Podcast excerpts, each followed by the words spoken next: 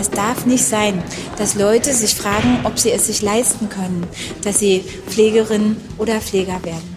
Das hat Familienministerin Giffey vor mehr als einem Jahr gesagt und seither hat sie auch versucht, die Pflege zu verbessern, gemeinsam mit dem Arbeits- und dem Gesundheitsministerium. Jetzt haben die drei die Ergebnisse gemeinsamer Verhandlungen vorgestellt. Ob der Pflegeberuf davon profitieren wird, sagt mir gleich Werner Bartens aus dem SZ-Wissensressort. Mein Name ist Vincent Vitus Leitgeb und Sie hören auf den Punkt. In der Alten- und Krankenpflege arbeiten rund 1,6 Millionen Menschen und viele von ihnen sagen, dass die Arbeitsbedingungen schlecht sind. Zu viele Patienten pro Pflegekraft, zu wenig Gehalt, zu lange Arbeitstage. Viele arbeiten deswegen nur noch in Teilzeit, weil es sonst anstrengend ist, oder sie steigen sogar ganz aus dem Beruf aus. Gleichzeitig fehlen junge Menschen, die den Job machen wollen. Deshalb gibt es inzwischen fast 40.000 freie Stellen in der Pflege. Genau das Problem wollen Arbeitsminister Heil, Gesundheitsminister Spahn und Familienministerin Giffey lösen. Wir brauchen Nachwuchs, wir brauchen auch mehr junge Menschen, die sich entscheiden, diesen Beruf zu wählen. Und das bedeutet, wir müssen in die Ausbildung investieren. Es geht darum, Fachkräfte zu gewinnen, aber auch zu halten. Es geht darum, Umschulung zu ermöglichen. Es geht um Qualifikation. Es geht um Karrierewege und Möglichkeiten der eigenen beruflichen Entwicklung. Die drei Ministerien haben ihre Zusammenarbeit konzertierte Aktion Pflege genannt und im vergangenen Jahr auch mit Arbeitgebern, Gewerkschaften, Kirchen, Wohlfahrtsverbänden, Krankenkassen und betroffenen Vertretern gesprochen. Sie wollen jetzt neben besserer Aus- und Weiterbildung auch mehr Geld für Pflegerinnen und Pfleger und verlässlichere Dienstpläne. Kräfte aus dem Ausland sollen schon in ihren Herkunftsländern bei der Fach- und Sprachausbildung unterstützt werden. Die Maßnahmen sollen möglichst schnell umgesetzt werden, betont Jens Spahn. Wir werden sicherlich keine Situation erreichen, wo in vier, in acht äh, Wochen alles gut ist, wahrscheinlich noch nicht in vier und in acht Monaten, wo wir aber, und das ist unser Ziel, tatsächlich erreichen wollen, äh, dass in vier, in acht Monaten die Richtung spürbar ist, die Richtung auch spürbar ist für die Pflegekräfte. Dazu ist jetzt Werner Bartens im Studio. Er hat selbst Medizin studiert, als Arzt gearbeitet und ist leitender Redakteur im Wissensressort der SZ. Herr Bartens, werden in ein paar Monaten wirklich schon Auswirkungen dieser Maßnahmen zu spüren sein? Nein, das glaube ich nicht. Das Thema Pflege ist Jahre, wenn nicht Jahrzehnte lang vernachlässigt worden und ich glaube, das Hauptproblem was man jetzt auch sieht an diesen zum Teil hilflos wirkenden Aktionen, das ist, dass alte Menschen in Deutschland keine Lobby haben, beziehungsweise das Alter nicht hochgeschätzt wird. Es wird zwar immer wieder in Sonntagsreden betont, dass man von der Weisheit der Alten und ihrer Erfahrung profitieren könne, aber so ist es in Deutschland ja nicht. Alte werden versteckt, die werden in Heime abgeschoben, sie werden ihrem äh, Dahindämmern überlassen und es ist eigentlich nichts, wo man sieht, dass sie wirklich einen hohen Stellenwert in unserer Gesellschaft haben. Aber da könnte man jetzt sagen, drei Ministerien schließen sich zusammen und arbeiten ein Jahr lang.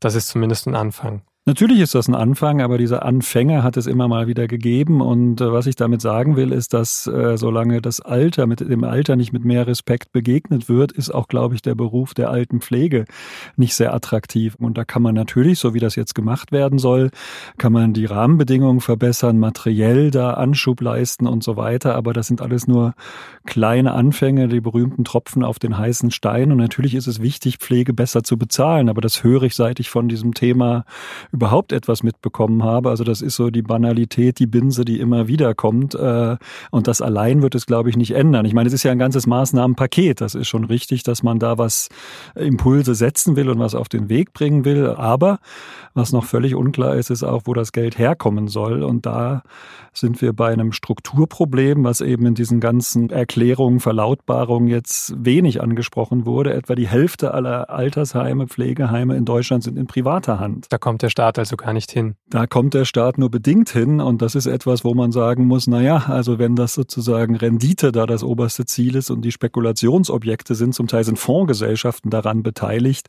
dann wird es sehr, sehr zäh werden, ein zähes Ringen sein, um da auch nur kleine materielle äh, Verbesserungen zu erzielen und so etwas wie Tarifverträge oder Mindestlohn kann man da eben nur sehr schwer dann umsetzen und ähm, Das ist, finde ich, auch ein Grundproblem, dem sich die Regierung eben nicht gestellt hat. Man kann ja auch sagen, so wie Krankenhäuser, so wie eben Gesundheit oder Bildung äh, gehört eben auch die Altenpflege eigentlich zur Daseinsfürsorge. Und das ist etwas, wo die öffentliche Hand, wo der Staat oder eben noch konfessionelle Häuser aus alter Tradition sich darum kümmern müssen. Und das kann man nicht Privatinvestoren überlassen.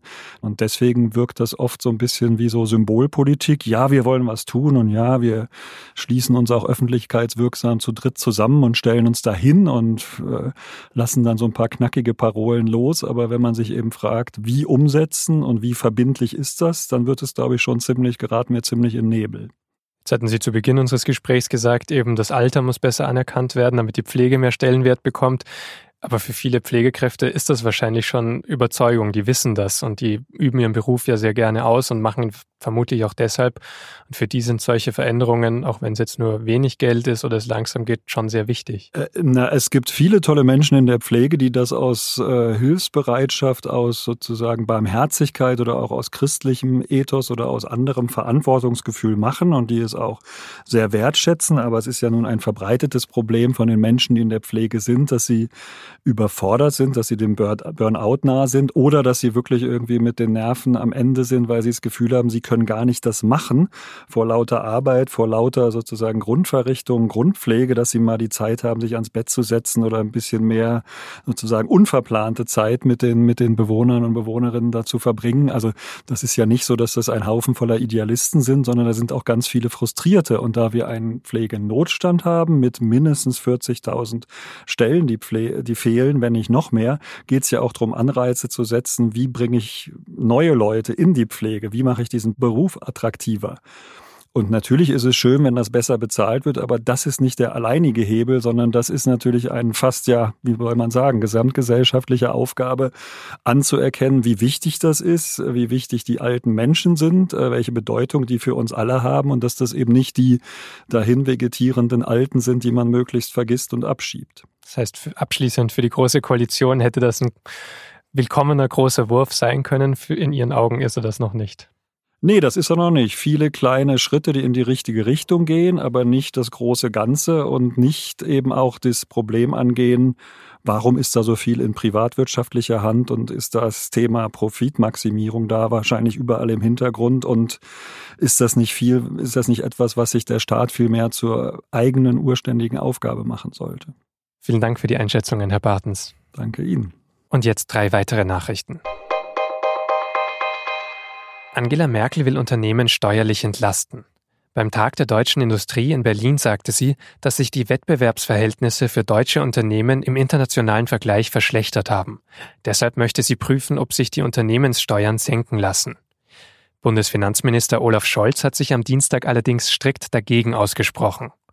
Der Präsident des Bundesverbandes Deutscher Industrie, Dieter Kempf, hat zuvor der Bundesregierung vorgeworfen, durch ihre Politik Unternehmen zu schaden. Andrea Nahles ist offiziell als Fraktionsvorsitzende der SPD-Bundestagsfraktion zurückgetreten. Ihre Partei arbeitet jetzt weiter daran, die Nachfolge zu regeln, auch für die Parteispitze. Generalsekretär Lars Klingbeil hat gefordert, die Parteibasis an der Entscheidung zu beteiligen. Er hat außerdem gesagt, dass die Partei auch von einem Duo geführt werden könnte. Alle Landesverbände sollen jetzt Vorschläge einbringen, wie der Prozess genau aussehen kann. Der Parteivorstand entscheidet am 24. Juni über das Verfahren. Die Bundestagsfraktion berät seit 14 Uhr über Nahles Abgang und die schlechten Ergebnisse bei der Europawahl und der Wahl in Bremen. Am Mittwoch findet in Paris der FIFA-Kongress statt. Die Mitglieder des Weltfußballverbands werden dort Gianni Infantino nochmal zum Präsidenten wählen. Das steht schon länger fest, weil es einfach keinen Gegenkandidaten gibt. Seit Dienstag ist aber auch klar, dass die europäischen Verbände einstimmig für Infantino stimmen werden. Vorher wurde spekuliert, dass sie sich enthalten könnten, um Infantino einen Denkzettel zu verpassen. Sie streiten sich seit Monaten mit Infantino zum Beispiel über mögliche neue Turniere. Viele Kritiker werfen ihm außerdem vor, einen eiskalten, an eigenen Interessen orientierten Führungsstil zu haben. US-Präsident Donald Trump ist immer noch in Großbritannien. Am Dienstag hat er sich mit Theresa May getroffen, während auf Londons Straßen gegen ihn demonstriert wurde.